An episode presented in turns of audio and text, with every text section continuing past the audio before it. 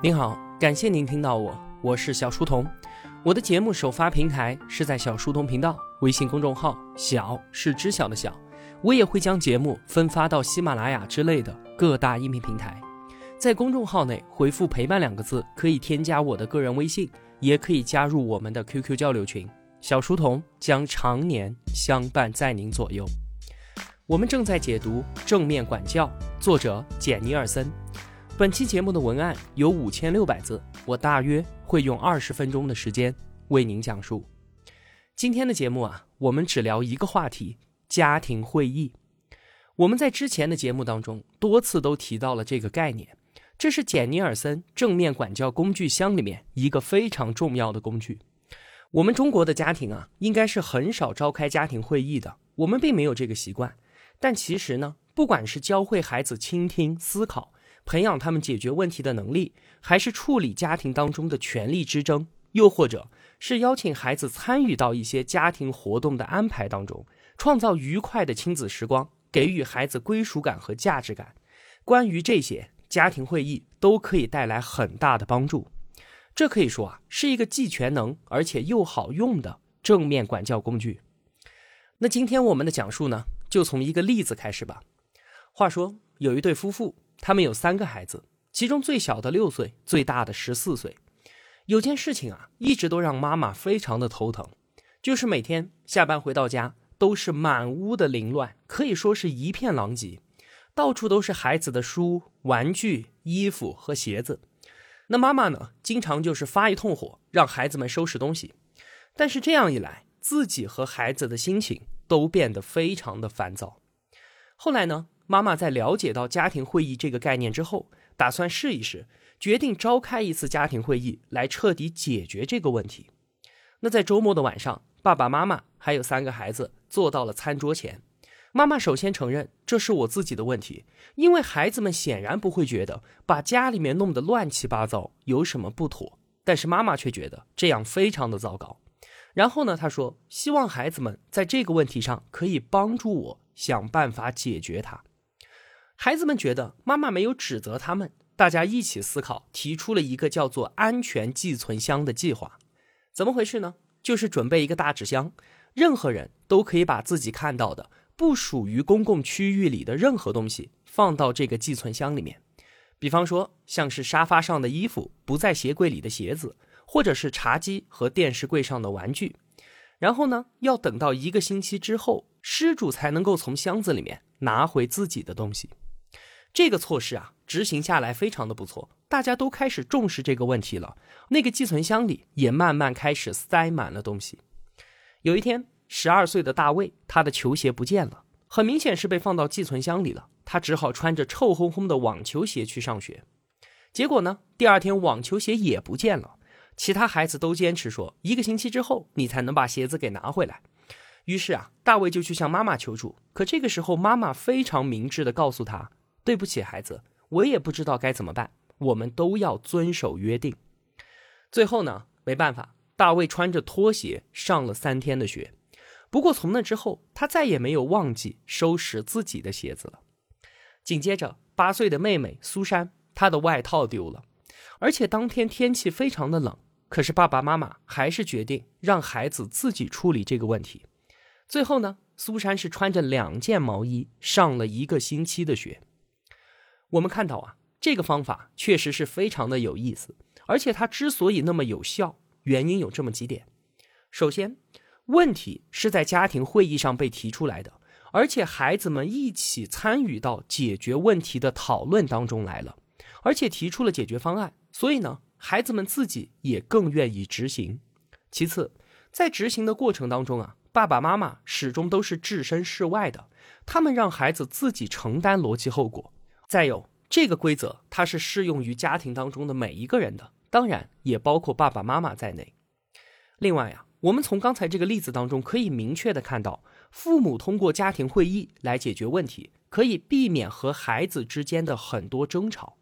在遇到问题发生争执之后，我们可以说把这个问题放到周末的家庭会议上来解决，这其实是非常好的积极的暂停。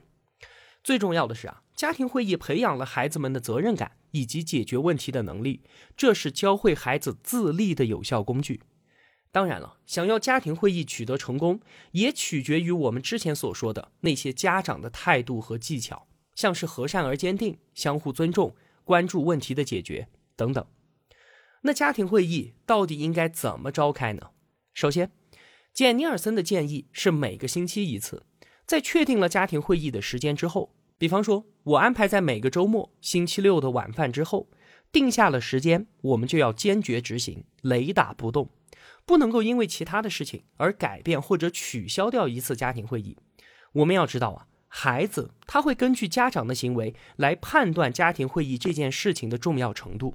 我们要把家庭会议变成孩子和我们自己的一种长期习惯。那当所有人都坐在了收拾干净的餐桌前的时候，会议开始。第一步不是一上来就要讨论解决什么问题，而是要让所有人轮流向其他家庭成员表示感谢。在这一个星期当中，爸爸妈妈为你做了些什么值得感谢的事情？同样，孩子为我们做了一些什么？积极配合参与，解决了一些什么事情？这也是值得我们作为父母要感谢的。每周一次。把感谢说出口，这非常的有意义，对于治疗我们中国人的含蓄羞涩很有帮助。而更重要的是，它能够帮助我们主动的意识到，家人们都在为彼此付出着。在家里面有兄弟姐妹的同学，应该更能够体会到，小孩子之间其实是习惯相互羞辱、争吵和打骂的，能够让他们意识到，并且记住对方为自己做的好事儿。然后呢？现在当着对方的面，以感谢的口吻说出来，这是一件非常和睦，而且令人感觉欣慰以及鼓舞的事情。要知道啊，感激的态度是不会自然产生的，而是需要学习的。每周一次的练习和分享，能够帮助我们和孩子培养出感激的心态。那在感谢之后呢？接下来就是进入议程，提出需要解决的问题。然后，所有的家庭成员都要轮流发言，给出解决方案。在这里啊，我们就是要专注于问题的解决，就是之前所说的相关、尊重、合理以及有帮助。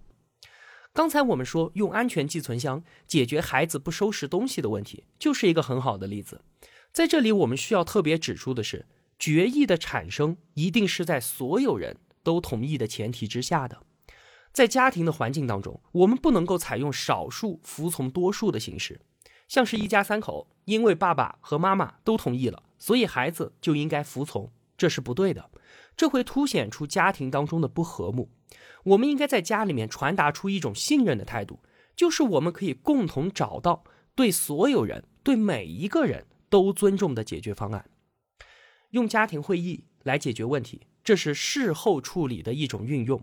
那我们再来看看事前的运用，用家庭会议来计划出游活动，让所有人都参与讨论那些可能出现的冲突以及如何避免冲突，这会让之后要进行的事情异常的成功和顺利。我们再来看个例子，妈妈对爸爸说：“我们带孩子一起去夏威夷吧。”你在开玩笑吗？带孩子一起去，一定会让我们两个苦不堪言的。爸爸提出了自己的反对意见。于是呢，他们两个就决定通过一次家庭会议来避免让这一趟旅行变成一次痛苦的体验。在会议上啊，爸爸首先告知孩子说：“爸爸妈妈过两天要去一趟夏威夷，那你们愿不愿意和我们一起去呢？”家里顿时炸开了锅。他们两个好不容易让孩子安静下来之后，妈妈说：“如果要我们带你们去，那我和爸爸也要开心才可以。如果你们打架或者是不听话，那我们就不带你们去了。”孩子们个个都发誓，说自己会像天使一样的听话。但是这些话呢，爸爸妈妈已经听了太多次了。他们决定一起思考一下，把那些需要避免的事情都给罗列出来。而与此同时呢，孩子们也提出说，我们也要提出自己的要求，这样才公平。所以他们决定拿出一张纸，把可能出现的问题分成两栏：一边呢是孩子会给父母带来的苦恼，另一边是父母会给孩子带来的烦恼。令爸爸妈妈烦恼的事情，包括向他们要钱，除了零食之外什么都不愿意吃，互相打架，不收拾自己的东西，不背自己的背包，晚上不睡觉等等。而令孩子苦恼的事情呢，是穿妈妈觉得好看但不舒服的衣服，零花钱不够用，爸爸妈妈干涉自己怎么花钱，坐飞机的时候不靠窗等等。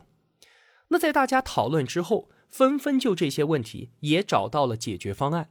比方说，从现在开始，孩子就尽可能多的存钱，等到出门的时候呢，爸爸再单独给一些补助。但是啊，这些钱要分成七份，由妈妈来保管。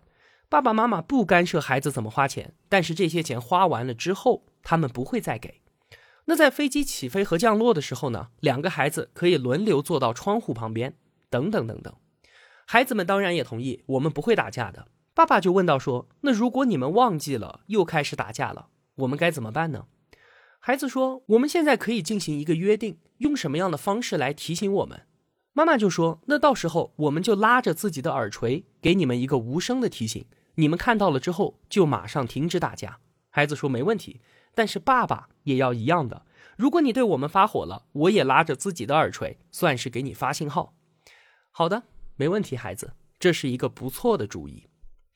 在这一家人去到夏威夷之前，总共召开了三次家庭会议，他们的问题清单加长了许多，而同时呢，家里也洋溢着一种积极而合作的气氛。孩子们在往前赶家庭作业，并且努力省钱，为这一趟旅游做好准备。在准备行李的时候，哥哥想要带上滑板，原本这可能会变成一次冲突。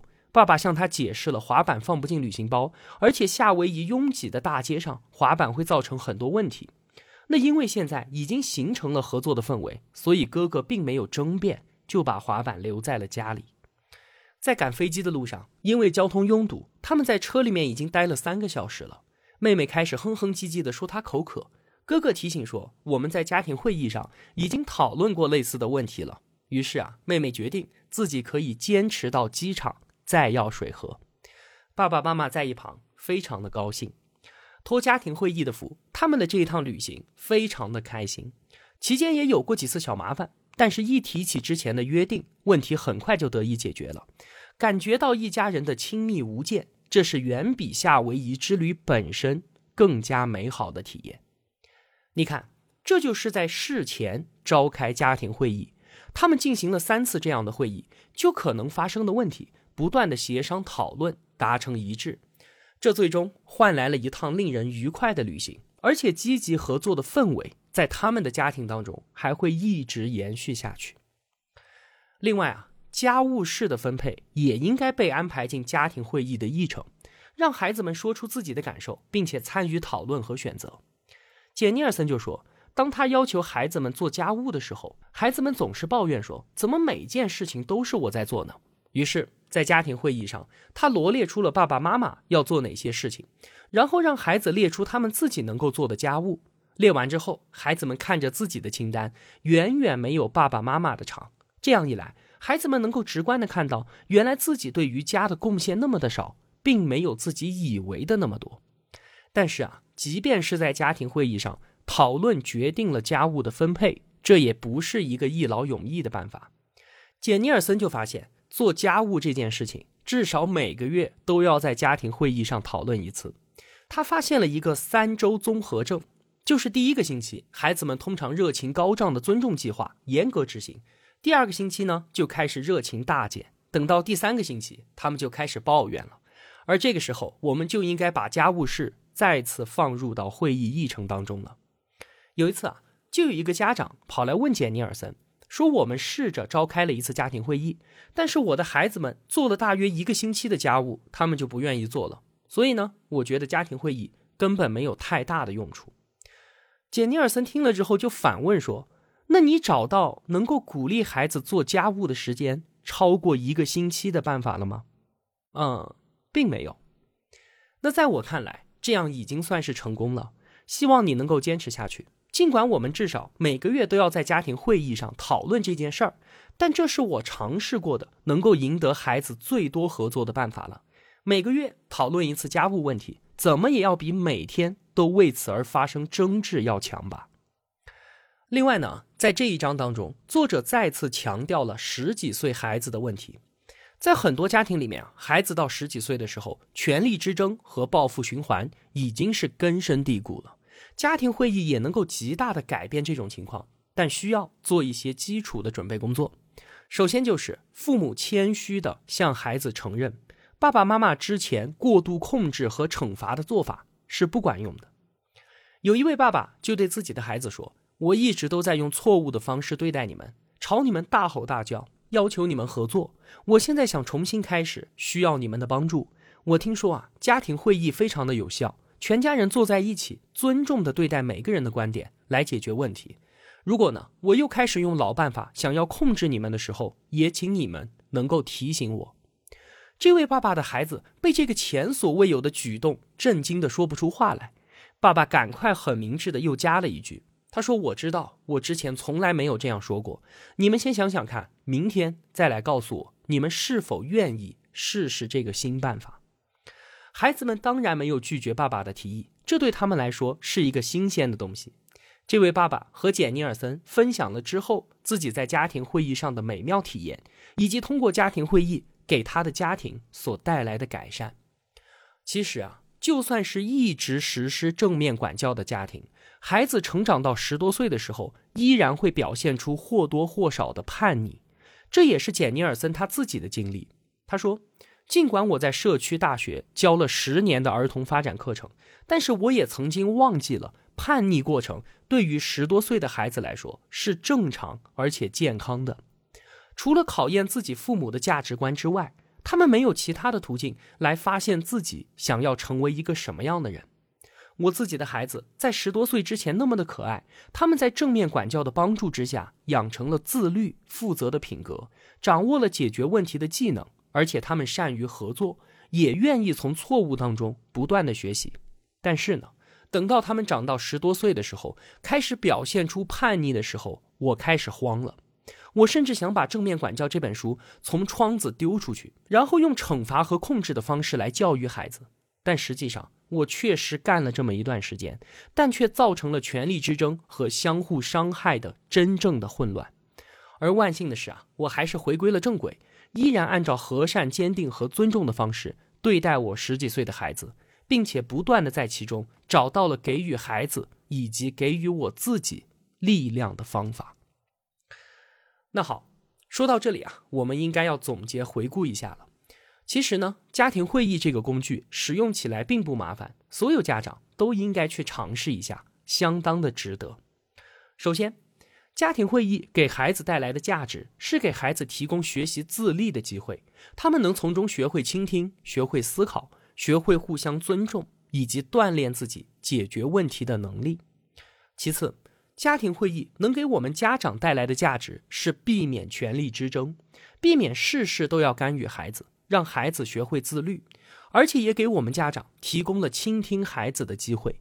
邀请孩子参与到问题的解决当中，以相互尊重的态度与孩子分担责任。再有，家庭会议应该保持一周一次，把持续进行家庭会议变成一个良好的传统，这可以给家人们留下美好的记忆。第四，每次会议都是从让所有人轮流向其他家庭成员致谢开始的，这不仅对治疗我们中国人的含蓄羞涩很有帮助。更重要的是，能够帮我们主动的意识到家人们都在为彼此进行付出，当面说出感谢，这是一件非常和睦而且令人感觉欣慰和鼓舞的事情。第五，家庭会议对于事后解决问题和事前计划安排都非常非常的有用。事后解决的例子，我们可以想想那个安全寄存箱；而事前计划安排的例子呢，我们可以想想那一次快乐的夏威夷旅行。第六，对于分担家务、承担家庭责任这件事啊，存在一个三周综合症，所以呢，至少一个月都要在家庭会议上面重申一次。虽然说我们做不到一劳永逸，但这样已经是最能让孩子愿意合作的方式了。最后。即便是实施正面管教的家庭，孩子到了青春期，依然还是会叛逆的，或多或少，他们是在以挑战父母价值观的方式来重新认识脱离了父母之后的自己，我到底是谁？这是属于正常现象。我们应该继续秉持和善、坚定、尊重，静待孩子的回归。好了，今天啊，就与您分享这么多。下期节目呢，是我们解读正面管教的最后一期了，我会很快更新的。如果我有帮助到您，也希望您愿意帮助我。一个人能够走多远，关键在于与谁同行。我用跨越山海的一路相伴，希望得到您用金钱的称赞。我是小书童，我在小书童频道与您不见不散。